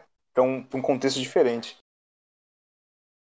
Então, e, e aí que o Lucas estava falando sobre essa, essa disparidade entre o que ele fazia como persona pública e o que ele fazia dentro da, da, da tarica do Chuon. Mas assim, é, ali dentro, você respeitava muito que as, a- as diferentes pessoas, mas só que nenhuma delas realmente era, era passível de. é, quer dizer, nenhuma delas ela, ela, é, ela seria execrada publicamente por fazer uma coisa com uma persona que não tem nada a ver com a outra. Sabe? Hum. Tanto que existia uma questão que uma vez levantaram a questão de se vocês são uma sociedade tão pacífica, tão ordeira, o que que acontece? é, como que é o, o sistema jurídico prisional de vocês? Porque elas falavam que normalmente esse negócio de conflito era uma coisa extremamente difícil. No máximo que você tinha era uma mediação de algumas dúvidas, mas só que todas elas entravam com a maior boa vontade para entender a outra parte. Mas que existiam execuções. E execuções não eram físicas, mas só que era o fato de você dizer que essa persona ela não é mais é, ela não é mais aceita na sociedade. Entendeu? Então a pessoa tá lá, você pode se dizer tal pessoa, mas só que a- a- ali dentro da comunidade isso, essa pessoa simplesmente não existe mais. Por decreto, assim, canetada, pá, morreu. E Era uma execução das personas. era uma execução das pessoas. Exatamente. E, e era basicamente como elas dizem que é a sociedade em, em Quando a mulher se pinta, pura. ou porque é índia ou porque vai pra guerra. Mas, é, assim, tanto que foi um choque, uma vez que a, a digamos, a líder da, da Aristage é, na internet, uma tal de Sushuri Madonna, é uma menina que era denominada Pliny, que é uma persona que ela não envelhece, ela é permanentemente uma adolescente. E no Second Life tem lá o avatar dela, que é uma menininha, loirinha, de, de vestidinho, uma fofinha tal, e ela era super legal, e de vez em quando a gente fazia chat de voz. E dava pra ouvir que era uma, uma, uma mulher já de, já de idade que estava falando ali.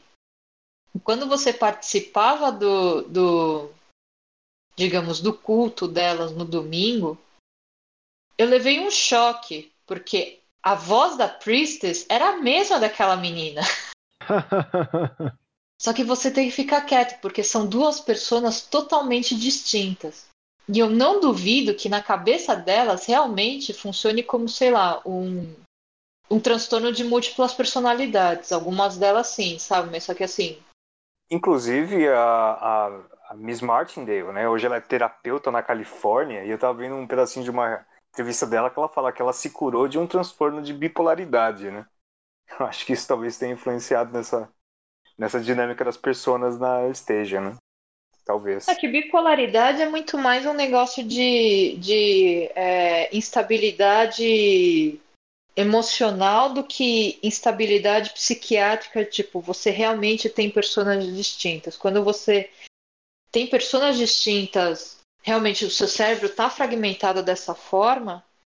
Existem algumas pessoas que, quando você assume ela, você não tem mais memória dela quando você, digamos, volta ao normal sabe? Então, assim, se ela disse que ela sofria de bipolaridade, ou ela estava mentindo, ela tinha uma coisa mais grave, ou era só bipolaridade, porque assim, entre as meninas que estão lá dentro, que tem três, quatro pessoas, nenhuma delas parecia, tipo, louca, sabe? Esquizofrênica, tem problemas, tipo, sai daqui.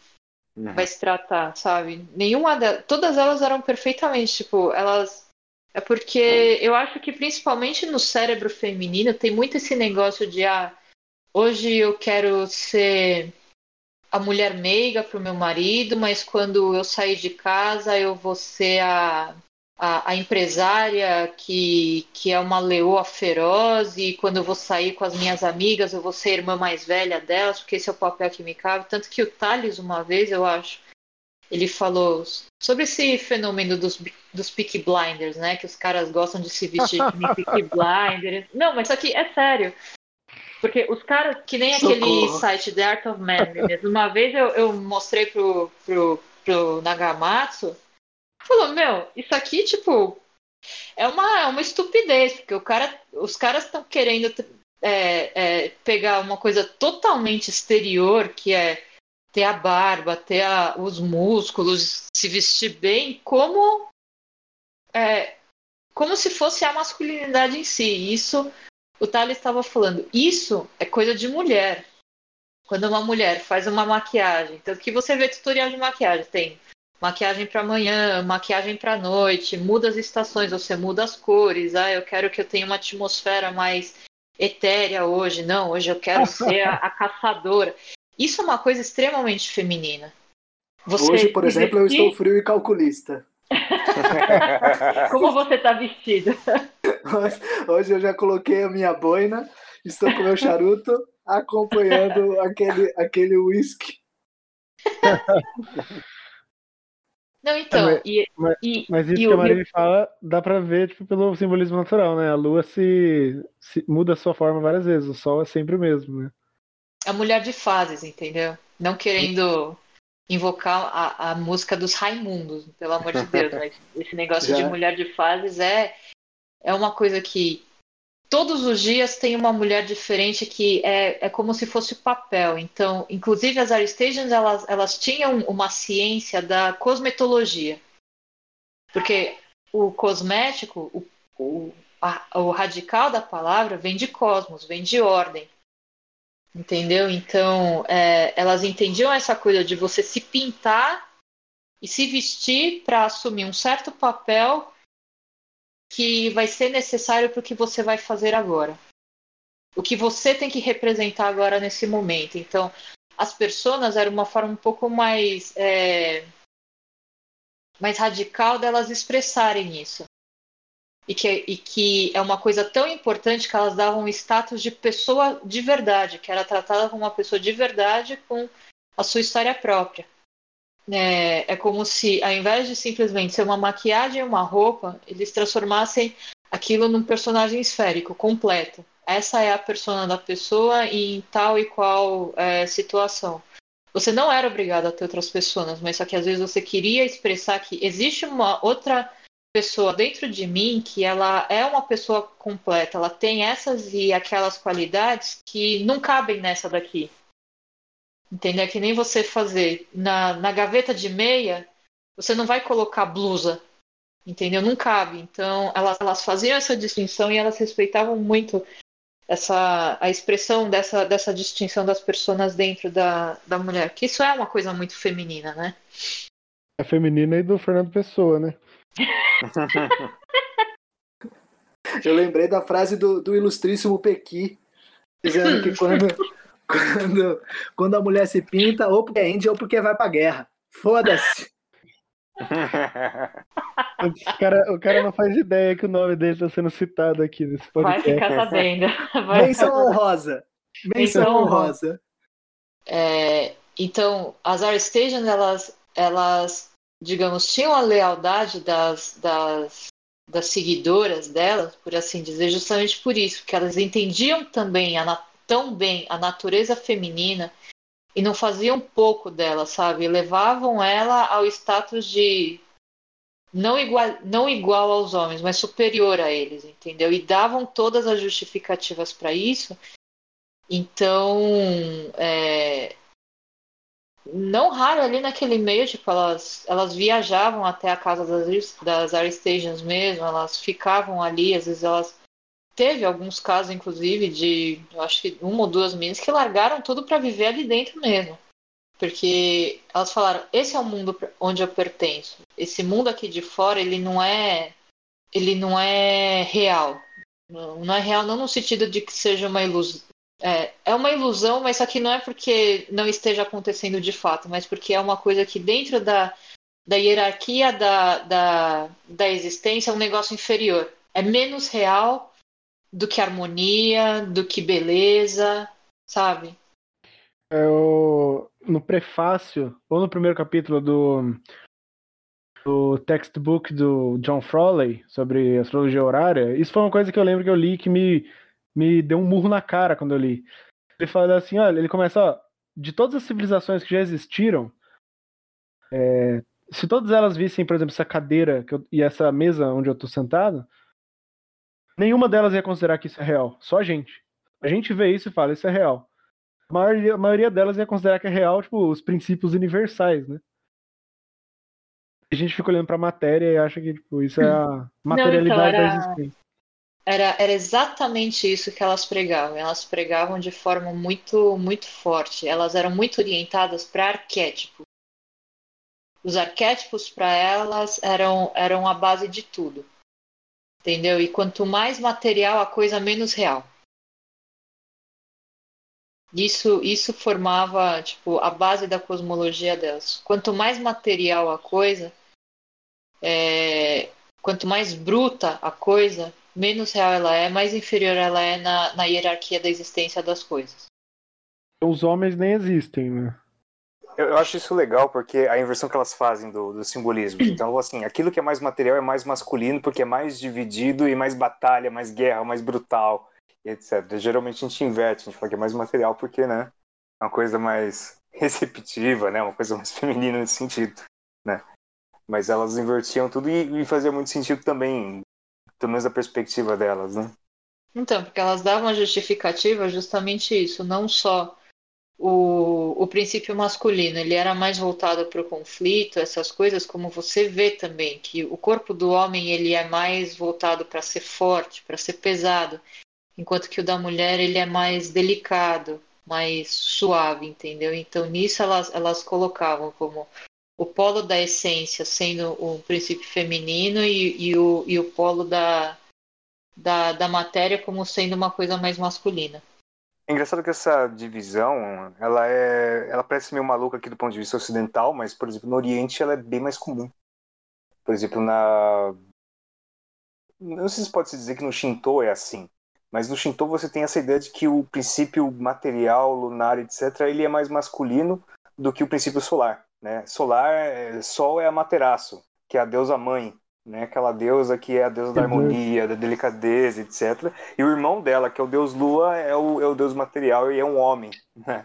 E é um, e é um e tá mais assim associado com essa ideia mesmo de, de divisão, né? De, de batalha, de guerra, né? De, de ir para fora e destruir, né? Porque eles, eles vêm essa ideia de dessa Uh, uh, eles, eles invertem um pouco o símbolo, porque geralmente o homem ele é essa imagem da transcendência divina, enquanto a mulher tem essa imagem mais da imanência divina, etc.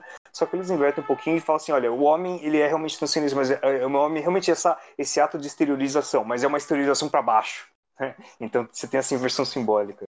Curioso. Então, assim, a matéria seria, entre aspas, mais masculina porque é mais exterior, né? É mais divisão, é mais batalha, é mais conflito. Muito incrível isso. Vai contrário a tudo, a tudo que eu já estudei no, no Ocidente. É. E, e assim, fora do, das Aristations, pelo que eu entendi, elas não existem mais, né? Não tem os fóruns, não tem os lugares de encontro, não tem o Second Life, nem nada. É, você tem contato com alguma delas? Você sabe o que, que, que, aconteceu com alguma delas, fora a Mary Gilliam que a gente sabe, mas assim, de resto? Não. O contato que eu tinha era dentro dos fóruns e o que eu sei que existe hoje são as dissidências. Tem as dissidências que vieram antes, é, tipo Lux Madriana, que é uma dissidência religiosa em que elas focam muito na, na questão lunar e, e e filial do, do deanismo. Tanto que quando você falou Silver Sisterhood, eu acho que tem, deve ter alguma coisa a ver com elas. Que tanto que você vê nas escrituras fala muito a respeito de coisas douradas, do sol, e elas, e elas é, transcrevem essas mesmas escrituras, só que ao invés de sol é, é lunar e é prateado, sabe? Uhum. E tem a Lux Madriana. Eu sei que existe um outro grupo chamado é, Romância, que tinha uma revista, inclusive, e era na época em que as Aristations ainda não eram Aristations e, e homens tinham participação no grupo. Isso ainda existe. A última vez que eu vi foi alguns meses atrás, existia um fórum disso. É... Na época dessa Operation Bridgehead, teve uma debandada da, de, das pessoas adultas. Só sobraram as crianças e adolescentes no fórum da internet sob a orientação dessa Sushuri Madonna. E eu não sei para onde elas foram.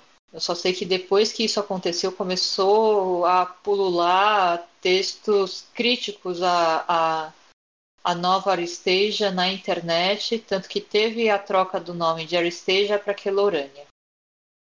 O status presente de todos esses grupos me escapa por completo, porque não tem nem registro das coisas que a gente falava antes e agora então que o fórum se perdeu, não faço ideia para onde elas possam ter ido. Entendi. Vamos fazer Mas esse, trabalho de arqueologia da web. Se você tem contato com a Miss Trent mesmo, talvez você possa perguntar diretamente para ela, porque a Miss Trent é engraçado isso, porque depois que você me falou que essa a, que a Mary Gillerman ela ela era a, a Miss Martindale, na verdade, eu achei muito estranho, porque aquela Sushuri Madonna que eu mencionei era conhecida como filha dessa Miss Trent. Tanto que ela, ela usava um username de Sushuri Mamala, que era mãe da Sushuri, no fórum. Depois ela mudou para Miss Trent. E quando eu queria mandar uma, uma correspondência para Sushuri, eu tinha que mandar para o consultório da, da Miss Trent na Califórnia. Que ela ia lá uma vez a cada duas semanas, uma vez por mês, e aí ela entregaria a correspondência para mim. Mas, tecnicamente, essa, essa divisão que houve, tanto que, os, que as adultas saíram fora, foi justamente porque ela queria se dissociar da ideia que a Miss Martindale deixou de que a Esteja era um clube do sadomasoquismo. E a pessoa responsável por essa imagem era a mãe da menina que ficou como a, a chamada, o, o chamado grupo grupo original. Aí, aí depois você me falou disso, eu falei, opa, tem, tem treta aí, hein? É, então, porque parece que ela usava todos esses nomes, né? O, Alice, o, o Virginia Snow, quando ela escrevia. Pergunta cada coisa, né? Virginia Snow, quando ela escrevia os livros sobre o masoquismo. Alice Strange, quando ela falava sobre mais metafísica, cosmologia, essas coisas.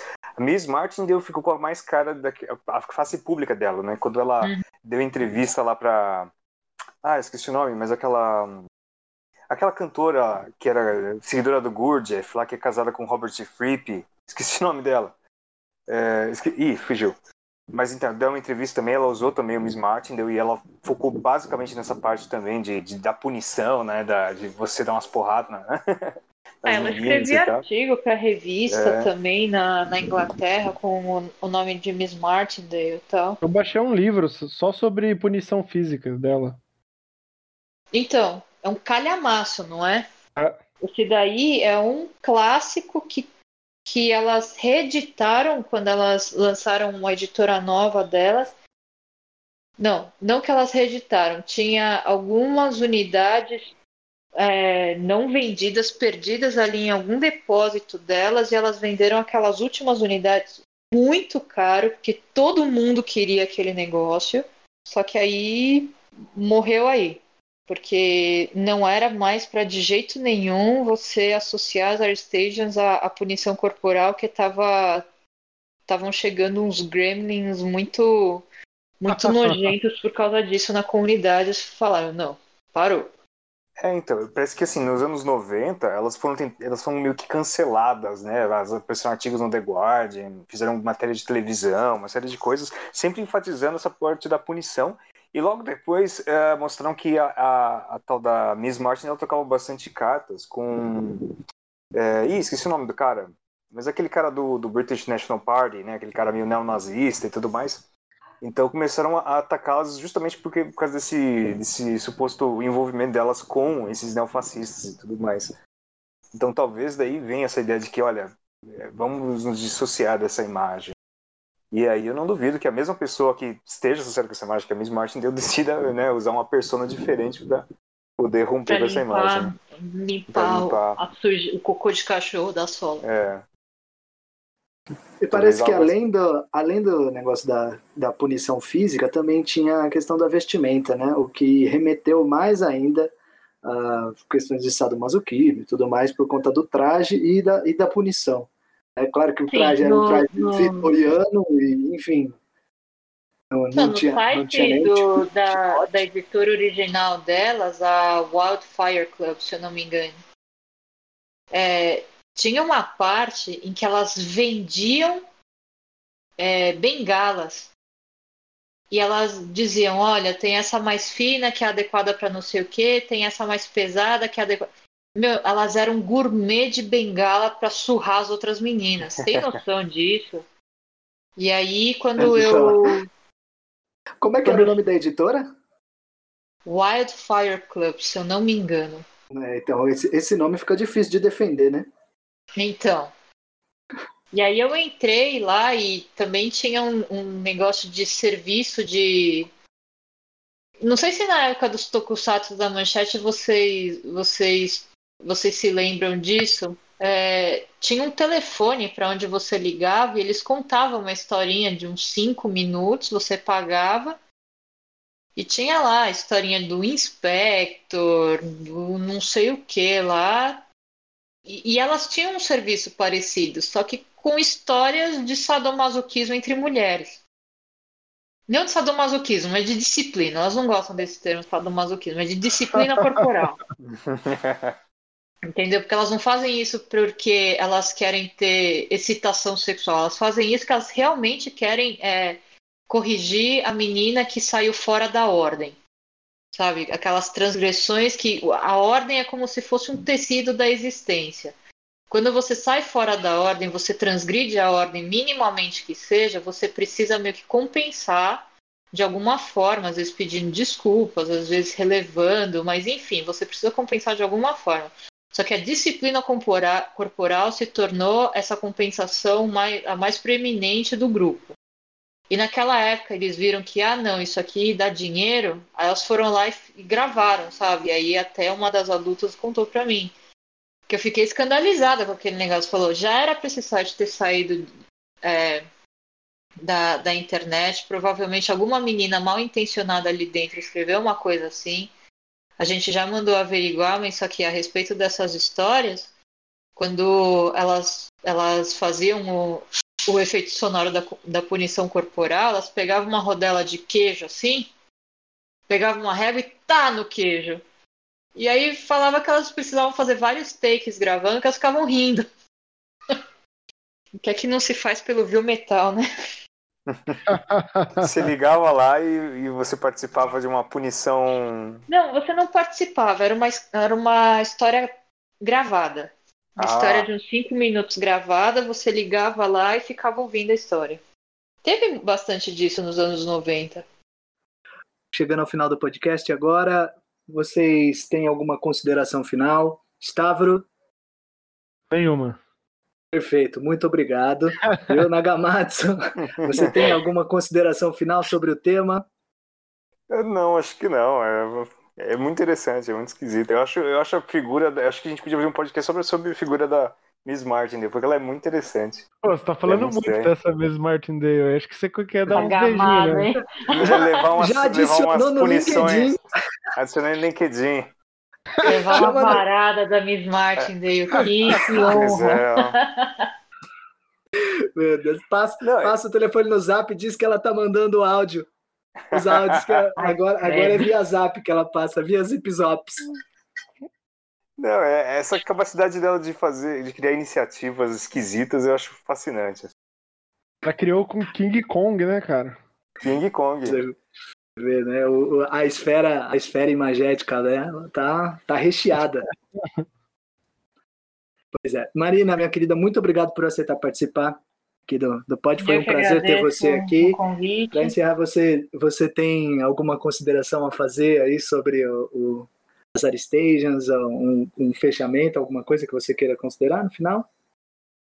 Então, eu queria deixar um recado para todo mundo que estiver ouvindo. É, uma coisa que as Stations me ensinaram muito foi é, acolher as pessoas que são muito diferentes de você. Às vezes você acha que, porra, meu cara não tem salvação, ele é muito diferente de mim, não vou nem conversar com esse cara, mas às vezes é só uma pessoa com quem você que quer levar um papo e às vezes no papo você consegue salvar o cara de uma de umas loucuras assim. Então, é, gente, não fechem as portas, tratem as pessoas que nem pessoas e assim, na medida do possível, tentem ser, ser guardiões da image sphere das outras pessoas também, porque olha, o mundo não está fácil para cair nessas doideiras, está muito fácil.